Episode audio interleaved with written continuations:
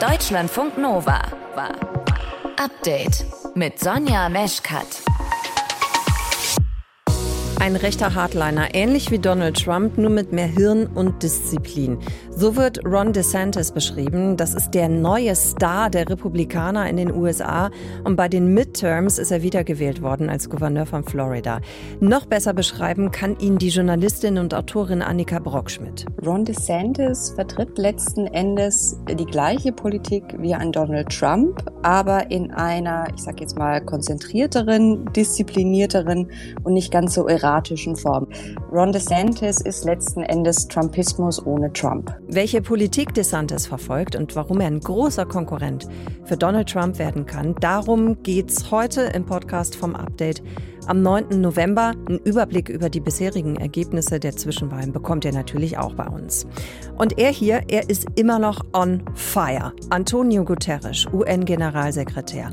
Auf der Weltklimakonferenz hat er sich jetzt die Öl- und Kohleindustrie vorgeknüpft.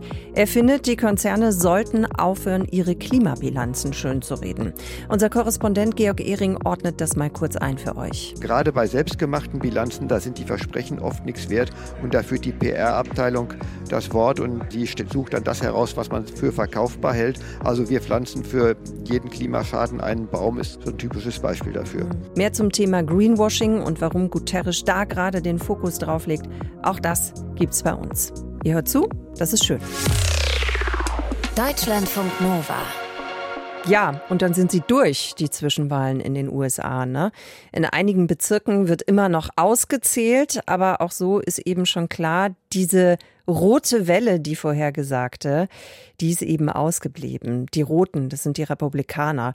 Und vor den Wahlen hatten manche ja befürchtet, andere gehofft, dass den Republikanern so ein richtiger Durchmarsch gelingt. So ist es am Ende eben aber nicht gekommen. Die Republikaner haben schlechter abgeschnitten als erwartet. Über die Ergebnisse kann ich jetzt sprechen mit unserer Korrespondentin in Washington, mit Doris Simon. Doris, lass uns gucken auf den aktuellsten Stand. Äh, lass uns mal beginnen mit dem Repräsentantenhaus. Wie sieht's da aus? Ja, da werden ja 435 Sitze verteilt und klar ist, die Republikaner werden dort eine Mehrheit erringen. Aber diese Mehrheit wird nicht so hoch ausfallen wie von den Republikanern erhofft und von vielen anderen erwartet. Es wird noch ausgezählt, deswegen gibt es da noch kein Endergebnis. Was man sagen kann, die Republikaner haben zehn Wahlbezirke, zehn Mandate, die vorher Demokraten gehörten erobern können. Aber umgekehrt haben es auch die Demokraten geschafft, in vier vorher republikanischen Bezirken die Ämter zu erobern. Das heißt, Republikaner vorn, aber wie von dir gesagt, nicht so eine große Welle wie erwartet. Und wie sieht's aus im Senat? Mein letzter Stand, da war es eigentlich erstmal unentschieden. Ist auch so. Das, was man hier ein Nailbiter, ein Nagelbeißer, also wo man sich die, auf die, die Nägel zerkaut, so ist das, so spannend. Es liegt wie immer an vier Staaten und wie immer dabei Arizona und Georgia. Jetzt ist es auch noch ähm, Nevada und Wisconsin. Davon dürfte das Rennen in Wisconsin an die Republikaner gehen. Es sieht auch so aus, als ob Nevada an die Republikaner fällt. Aber die Republikaner brauchen 51 Sitze von den 100 im Senat, um eine Mehrheit zu äh, bekommen. Sie bräuchten also auch noch Arizona, sie bräuchten also auch noch Georgia. Den Demokraten würde es andersrum reichen, wenn sie Georgia halten und Arizona halten. Und wahrscheinlich werden wir das endgültig erst wissen am 6. Dezember, denn in Georgia braucht es 50 Prozent für den Gewinner. Die hat aber der vorne liegende Demokrat nicht, sodass es in die Stichwahl gehen dürfte. Ah, okay, äh, erklär uns das noch mal ein bisschen genauer. Also warum dauert das teilweise so lange, bis man dann wirklich das Endergebnis auch dieser Wahlen hat? Jeder Staat, Bundesstaat in den USA hat andere eigene Wahlgesetze, wie und wann was ausgezählt werden darf. Zum Beispiel dürfen in Pennsylvania die Briefwahlstimmen erst gezählt werden, nachdem die abgegebenen Stimmen gezählt worden sind. Und sie dürfen auch nicht vorher schon mal vorbereitet werden. Da dürfen nicht die, Signat die Unterschriften überprüft werden, sodass dieser Vorgang länger dauert als woanders, wo zum Beispiel schon vor dem Wahltag die Briefwahlstimmen, die eingegangen sind, geöffnet werden dürfen. Dann darf geguckt werden, passt die Unterschrift zu der hinterlegten Unterschrift. Möglicherweise dürfen die auch schon eingefüttert werden in die Zählautomaten. Wie gesagt, in jedem Bundesstaat ist das anders. Und es gibt natürlich in vielen Bundesstaaten, wie auch in Arizona und Georgia, die Regel, dass die Stimmen von aus Übersee, also zum Beispiel von ähm, Militärangehörigen, sonst wo in der Welt, die dürfen noch Tage später nach dem eigentlichen Wahltag eingehen und müssen auch gezählt werden. Das heißt, Endergebnis der Wahlen, wann kann man damit rechnen mit einem offiziellen? Wie lange wird das noch dauern? Ja, ein amtliches Ergebnis, wenn es zur Stichwahl am 6. Dezember kommt und danach sieht es sehr aus, dann irgendwann danach erst. es muss ja auch bestätigt werden. Diese Bestätigung ist ja auch ein Vorgang, der sich immer hinzieht, weil das auf mehreren Ebenen passiert, nicht nur auf der Bundesstaatsebene, sondern auch darunter in, äh, lo bei lokalen Election Boards. Aber belastbare Ergebnisse wird man, wie gesagt, allerspätestens am 6. Dezember haben wenn es den Republikanern gelingt, doch noch drei Senatssitze vorher zu haben, dann wissen wir schon vorher, dass sie die Mehrheit im Senat haben und dann ist auch das Ergebnis der Stichwahl nicht mehr so wichtig. Doris, dann danke erstmal an dich für den aktuellen Stand bei den Midterms. Deutschlandfunk Nova. Update. Bei den Zwischenwahlen in den USA haben die Republikaner wesentlich schlechter abgeschnitten als erwartet. Das gilt auch für Kandidaten, die von Ex-Präsident Donald Trump gefördert worden sind. Es gibt aber auch strahlende Sieger bei den Republikanern. Einer von ihnen ist Ron DeSantis. Thank you for honoring us with a win for the ages. DeSantis ist als Gouverneur von Florida wiedergewählt worden und zwar deutlich mit fast 60 Prozent. Jetzt ist DeSantis nicht irgendwer, sondern einer der parteiinternen Rivalen von Donald Trump. Und darüber habe ich gesprochen mit Annika Brockschmidt. Sie ist Journalistin, Autorin und Expertin für die religiöse Rechte in den USA. Hallo Annika. Hallo. Annika, erklär uns das mal. Welche Positionen vertritt Ron DeSantis? Was ist das für ein Politiker? Ron DeSantis vertritt letzten Endes die gleiche Politik wie ein Donald Trump, aber in einer, ich sage jetzt mal, konzentrierteren, disziplinierteren und nicht ganz so erratischen Form. Also man hat ja in Florida in den letzten Monaten gesehen, dass er eine sehr autoritäre Politik fährt. Er hat die Rechte von LGBTQ-Menschen beschränkt. Er hat es geschafft, äh, Universitäten zu bedrohen, dass ihnen staatliche äh, Förderung gestrichen wird, wenn sie bestimmte Inhalte lehren. Er hat Firmen bedroht mit Sanktionen, äh, wenn sie sich gegen seine Politik stellen. Also ich glaube, es wäre jetzt ein Fehler zu glauben, das liest man ja auch schon an manchen Stellen, oh, Ron DeSantis ist jetzt der neue Heilsbringer und das heißt, der Trumpismus ist vorbei. Ron DeSantis ist letzten Endes Trumpismus ohne Trump. Was bedeutet das genau? Übersetzt das mal für uns. Das bedeutet letzten Endes, dass DeSantis es geschafft hat, ähnlich wie auch Glenn Youngkin, der Gouverneur von äh, Virginia, vor nicht allzu langer Zeit, dieselbe Politik, die Trump macht, also dieselben LGBTQ-feindlichen Inhalte, derselbe christliche Nationalismus, dieselbe rassistische Rhetorik in ein, ich sage jetzt mal, etwas respektableres Gewand zu kleiden, in ein Gewand, das sich besser an eine, diese berühmte bürgerliche Mitte verkaufen lässt, weil es eben nicht so ganz so offen, drastisch, krude und äh, beleidigend ist, wie man das von Trumps Reden kennt. Außerdem regt sich bei den Republikanern Unmut gegen Trump. Das Establishment äh, wollte ihn ja eigentlich sowieso nicht, hat sich aber natürlich mit ihm arrangiert und gleichzeitig gilt Trump aber als eine unberechenbare Komponente. Das heißt, ich denke, es gibt viele in der Republikanischen Partei, die froh wären, wenn ein Ron DeSantis an Trumps Stelle tritt, weil er auch einfach viel berechenbarer und verlässlicher ist. Hm. Weil er ein bisschen smarter auch auftritt, so habe ich dich gerade verstanden. Trotzdem nochmal dann die Frage, inwieweit ist denn dann DeSantis ein Gegner von Donald Trump? Weil politisch ziehen sie ja komplett am selben Strang.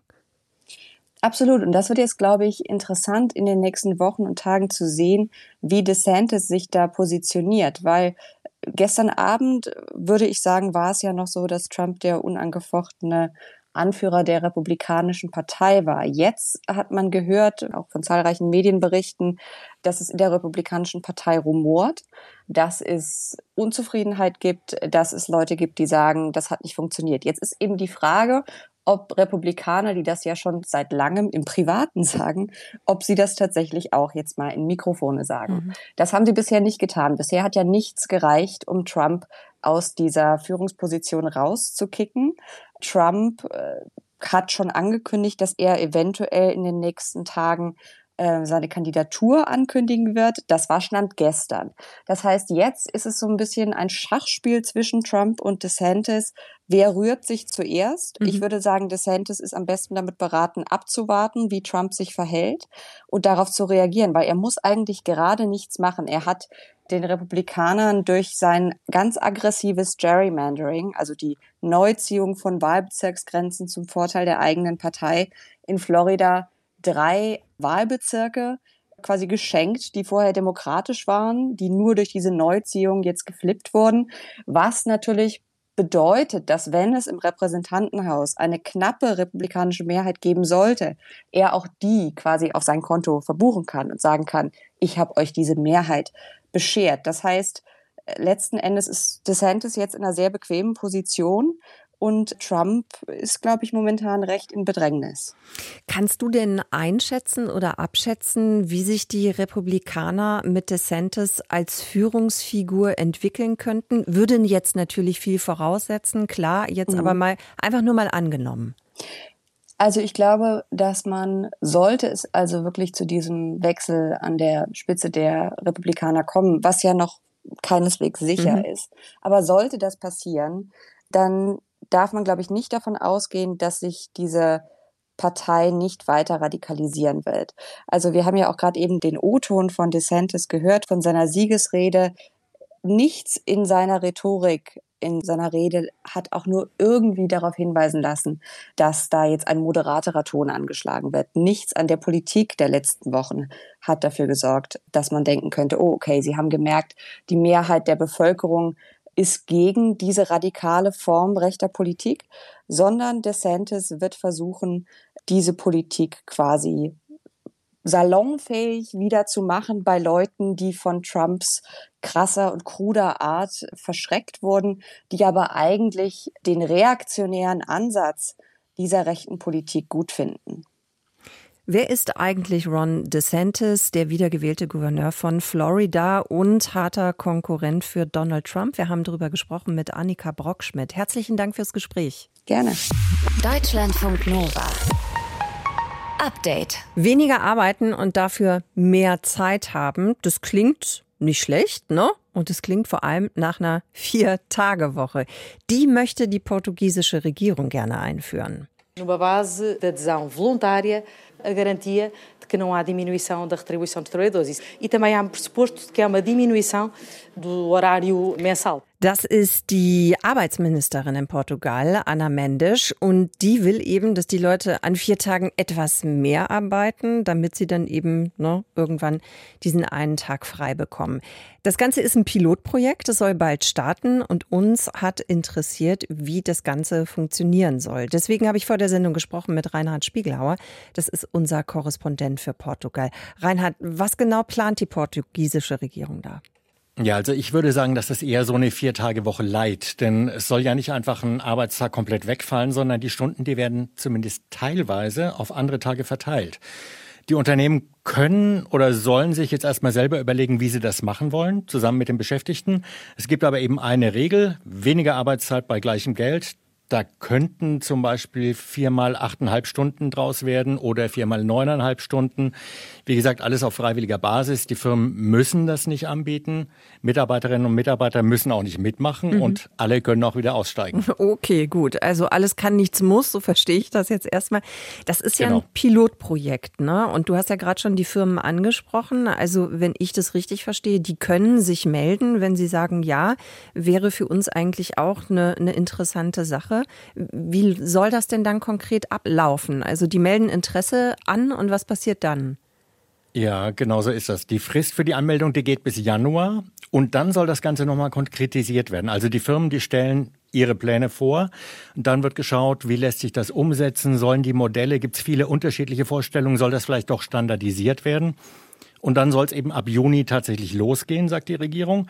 Und die eigentliche Testphase wird ein halbes Jahr lang durchgezogen. Danach werden dann die Erfahrungen ausgewertet. Hm. Und ist das jetzt so, dass irgendwie gerade alle jubeln und hopsen in Portugal, weil das so eine super ja. Idee ist? Oder also ich denke jetzt gerade zum Beispiel an die Gewerkschaften. Wie sehen die das? Also die Gewerkschaften haben schon die ganze Geschichte kritisiert. Die sagen, längere Tagesarbeitszeiten, die gehen eigentlich überhaupt nicht. Wir haben sowieso schon eine große Arbeitsverdichtung. Die Arbeitsbelastung ist heute schon so hoch. Also jetzt noch länger arbeiten an einem Tag, das wäre kein Fortschritt, sondern ein Rückschritt. Und die Arbeitgeberverbände, die sind auch nicht unbedingt alle begeistert. Die sagen, das ist eine zusätzliche Belastung, weniger Arbeit fürs gleiche Geld. Und das auch noch gerade jetzt, wo wir noch mit den Folgen von Corona kämpfen, wo der Krieg in der Ukraine die Produktion teurer macht, wo die Beschäftigten wegen der Inflation mehr Geld wollen. Also die sind alle nicht so hundertprozentig begeistert. Aber wir haben vergangene Woche ein paar Unternehmen in Portugal besucht, die profitieren gerade von der Krise, die mhm. haben viel Arbeit. Und die probieren zum Teil schon ähnliche Sachen aus. Die sagen, das hilft uns zum Beispiel in der IT, also Programmierer, begehrte Leute zu bekommen oder die zu halten. Und außerdem gibt es auch weniger Krankmeldungen. Also das kann sich offensichtlich schon rechnen, auch für Unternehmen. Hm. Die Sozialdemokratische Regierungspartei, die hatte ja vor der Wahl eben diese Vier-Tage-Woche versprochen. Du hast gesagt, jetzt gibt es erstmal diese Pilotprojektphase. Genau. Wie wahrscheinlich ist das denn dann, dass das wirklich kommt? Weil du hast ja ganz am Anfang auch erklärt, es ist auch so ein bisschen dieses Motto, alles kann, nichts muss. Ja, also es kommt eben dann diese Auswertung. Äh, Ende 23 ist der, der, Test vorbei, dann kommt die Auswertung und ich schätze mal, dann wird sicher noch ein bisschen gestritten. War das jetzt gut? Was war gut? Was war nicht so gut? Aber ich bin schon ziemlich sicher, dass es irgendeine Form von Vier-Tage-Woche-Modell geben wird, zumindest als Angebot, weil eben wirklich auch Unternehmen Interesse dran haben. Arbeitnehmer natürlich auch. Und die Regierung hat versprochen, dass sie das möglichst sogar im öffentlichen Dienst einführen will oder im Gesundheitsbereich zum Beispiel. Wobei es natürlich auch da schon Leute gibt, die sagen, hm, ob das wirklich so geht, gleiche Arbeit in weniger Zeit, das ist eigentlich nicht zu machen, wenn man nicht auch mehr Leute einstellt, also mehr Krankenhauspersonal zum Beispiel. Die Vier-Tage-Woche in Portugal. Was geplant ist, wie es funktionieren soll, das hat euch Reinhard Spiegelhauer erklärt. Danke, Reinhard. Deutschlandfunk Nova. Update. Das hier, das war erst vor ein paar Tagen der Highway zur Klimahölle. Deutliche und drastische Worte von UN-Generalsekretär Antonio Guterres. We are on a highway to climate hell with our foot still on the accelerator. Ja, und jetzt hat Guterres nochmal nachgelegt bei der Weltklimakonferenz. Er ist richtig sauer und auch das hört man ihm wieder an. Diesmal geht es um die Öl- und Kohleindustrie. Die würden ihre katastrophalen Klimabilanzen bewusst schön färben, Stichwort Greenwashing, und damit eben den Planeten vergiften. Und er fordert jetzt von den Staats- und Regierungschefinnen mehr dafür zu tun, dass klimaschädliche Emissionen auch als solche benannt werden. Was Guterres damit genau meint, das klären wir jetzt mit Georg Ehring. Das ist unser Korrespondent bei der Weltklimakonferenz in Ägypten in Sharm el-Sheikh.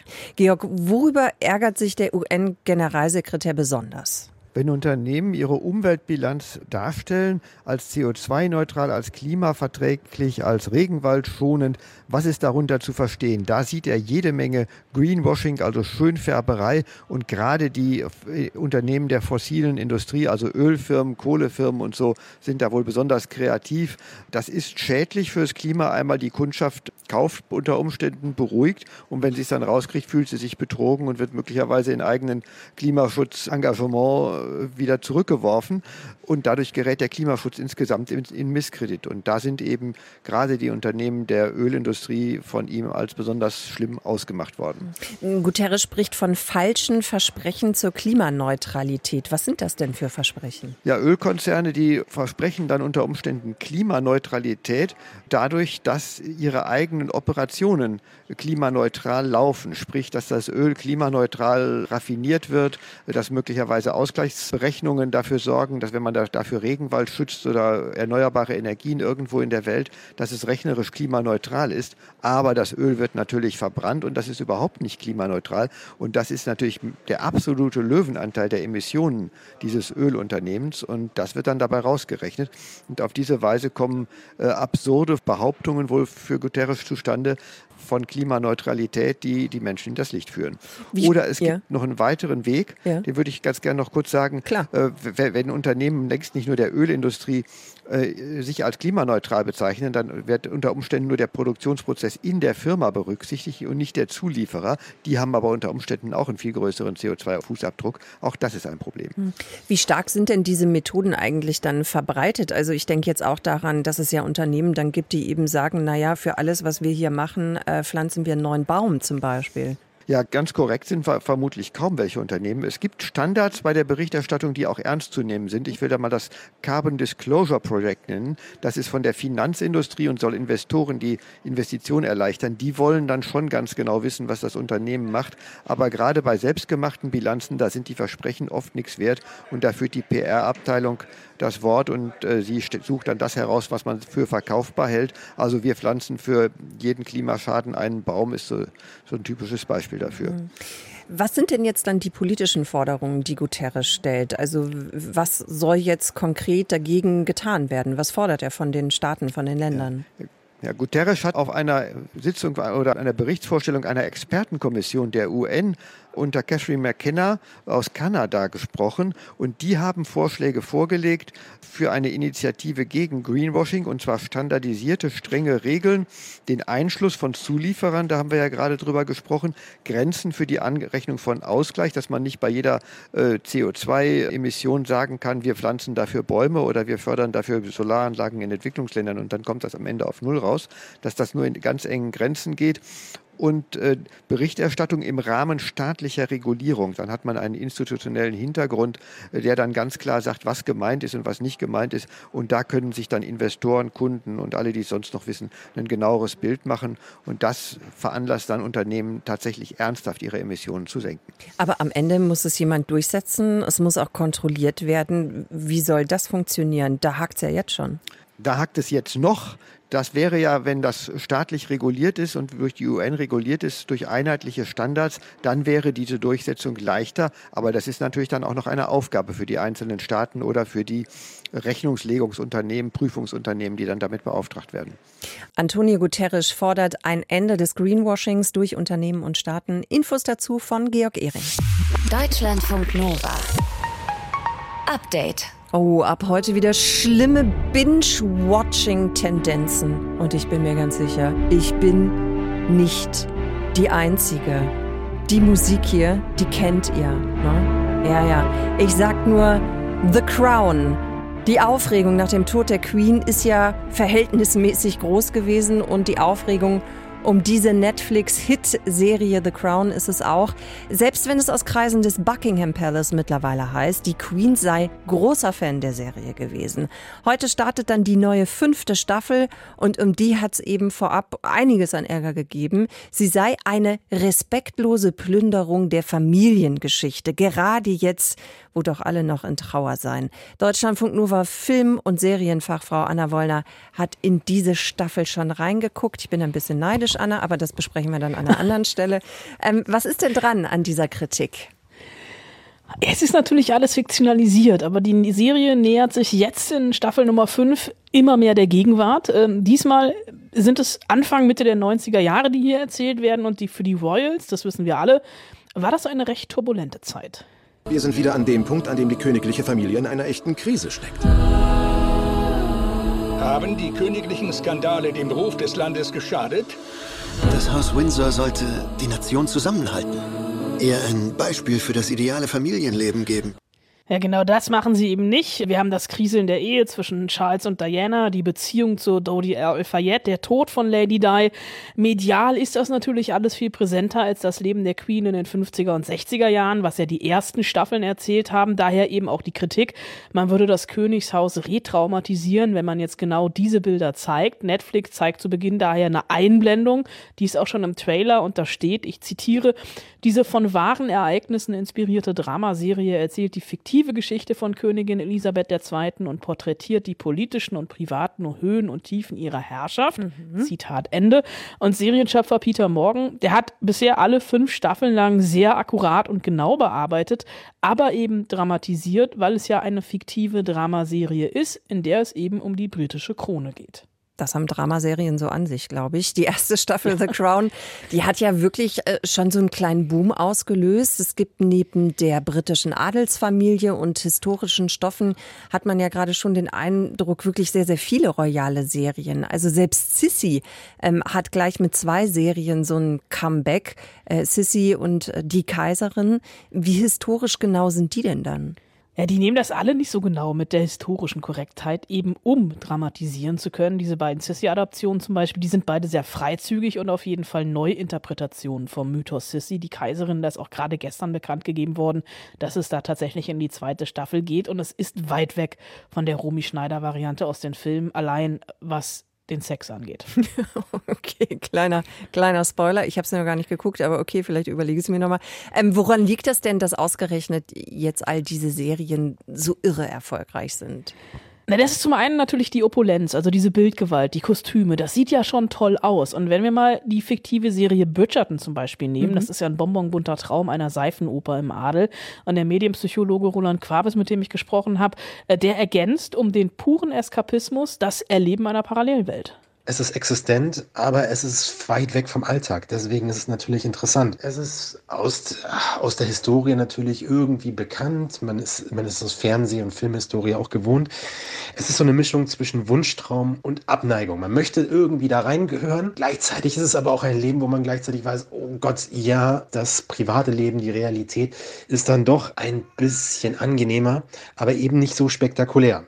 Ja, gerade das zeigt vor allem The Crown, das Dysfunktionale der Familie, das all den Pomp und Luxus unerträglich werden lässt und das Leben im gläsernen Käfig ist nicht immer geil. Was sagt das denn eigentlich aus über unsere Zeit, dass die Serien ausgerechnet jetzt so durch die Decke gehen? Du hast Bridgerton eben erwähnt. Die Serie hat auch schon Spin-offs, ne?